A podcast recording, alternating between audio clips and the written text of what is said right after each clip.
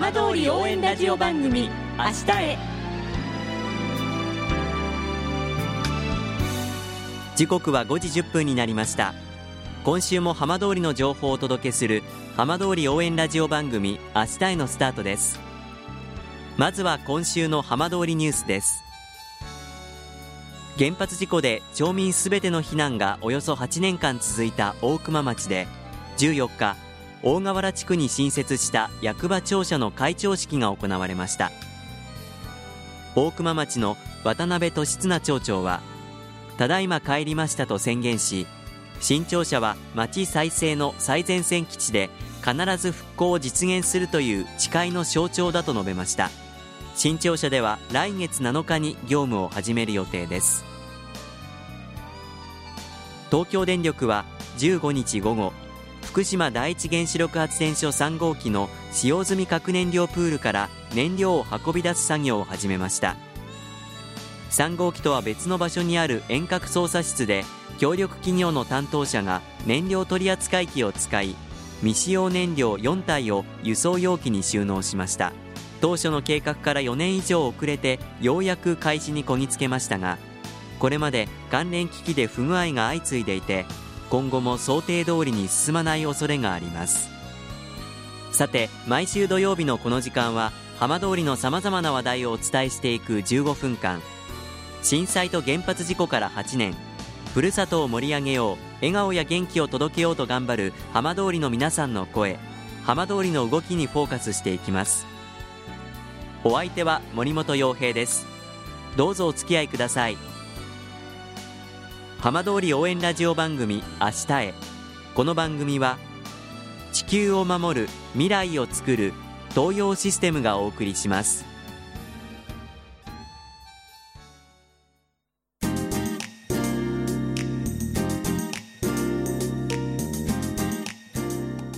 代わっては浜通りの話題やこれから行われるイベントなどを紹介する浜通りピックアップです。海の安全を守る海上保安官。県内ではいわき市小名浜の福島海上保安部を拠点に活動しています。今日は福島海上保安部海上保安官で県内出身の園部愛さんにお話を伺います。園部さんこんばんは。こんばんは。海上保安官ということでご紹介したんですけれども、はい、まあ皆さんこういろんなイメージ持たれていると思うんですが、はい、園部さんは海上保安官として普段どんなお仕事をどちらでされてるんでしょうか？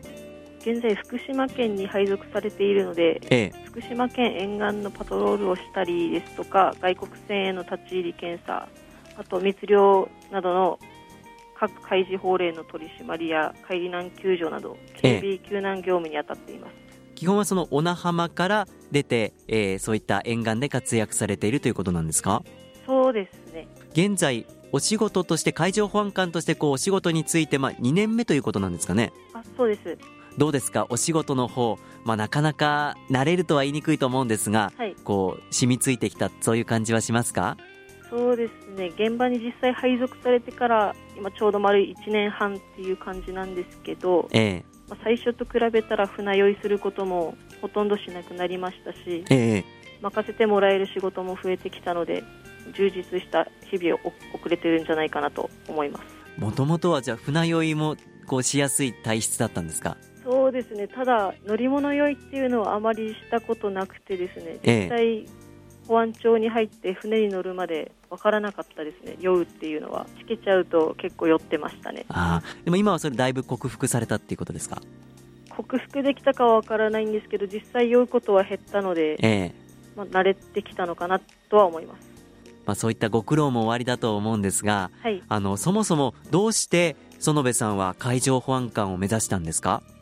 もともと公安職系の公務員を目指していたんですけどその中で専門学校時代に海上保安庁っていうのを知って、ええ、海上保安庁というと警察と消防の仕事を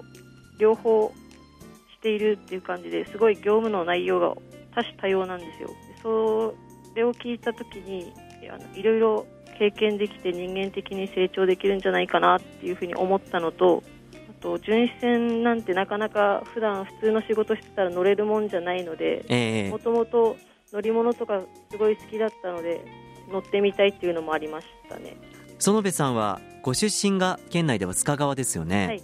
あのまあ、どちらかというとちょっとこう海からは離れているイメージもありますが、はい、父の実家がいわき市の平でしてああそうですか。小さい時に結構海に遊びに来てたりとかしてたので、まあ、海が好きだったっていうのもありますし両親が医療従事者なので何か人の役に立つ仕事がしたいなっていうところから、まあ、海上保安庁いいんじゃないかなっていうふうに思いました。じゃあそういうご自身の環境もあって海上保安官を目指されたということなんですね。はい。地元福島でこういうふうにお仕事されるというところはいかがですか？初任地が地元で良かったかなっては思いますね。特にこうやりがいを感じる瞬間ってどういう時ですか？今巡視船に乗って普段勤務してるんですけど海っていう特殊な環境で勤務してて普通に今まで生きてきて経験したことないこと経験して、ええ、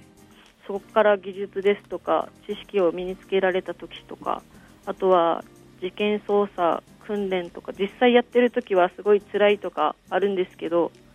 それを乗り越えられた時に自信につながってちょっとやりがいを感じるかなと思います。大変な瞬間もあると思うんですが、はい、特にこう大変だなっていうふうに感じる瞬間ってどんな時ですか？経験上一度ほどしかないんですけど仕事場が海っていうことで溺れて亡くなった方とかもいるんですよ。どうしても辛い場面に遭うことがあって、えー、そういう時はやっぱり仕事とはいえ辛いとは感じてしまいますね、まあ、本当に緊張の瞬間も多いと思うんですが、はい、そんな中でリフレッシュをしたりあのお休みだったりこう息抜きできる瞬間ってどんな時ですか？乗り物が好きで、ええ、バイクに乗ってるんですよ。なので休みの日天気が良かったりすると、ええ、バイクに乗って気ままにツーリングしたりとかしてます、え、あとは今一人暮らしなので家族と電話したりとかで、たわいもない話をしてたりするのが結構リフレッシュになってるかなと思います。これから園部さん海上保安官としてはこうどういう海上保安官目指していきたいですか？まだ現場に出て1年半しか経っていないので先の目標っていうのがはっきりまだできてはいないんですけど全然仕事とか技術とか未熟なのでいろんなことにとにかく一生懸命積極的に取り組んでいっぱい経験を積んでいきたいかなと思います。あと海上保安庁っていうといまだに男性の方が多いので、ええ、まあ、女だからできないっていうことも確かにあるんですけどそれで諦めるんじゃなくて女だからこそできることっていうのを見つけて活躍していけたらなと思います。まあ、ぜひこれから本当にいろんな現場あると思いますけれどもあの園部さんのご活躍期待しています、はい、どうもありがとうございました。ありがとうございました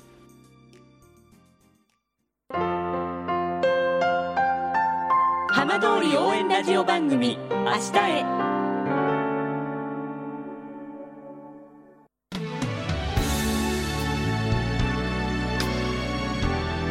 浜通りの情報をたっぷりでお送りしてきました浜通り応援ラジオ番組明日へこの番組は地球を守る未来をつくる東洋システムがお送りしました。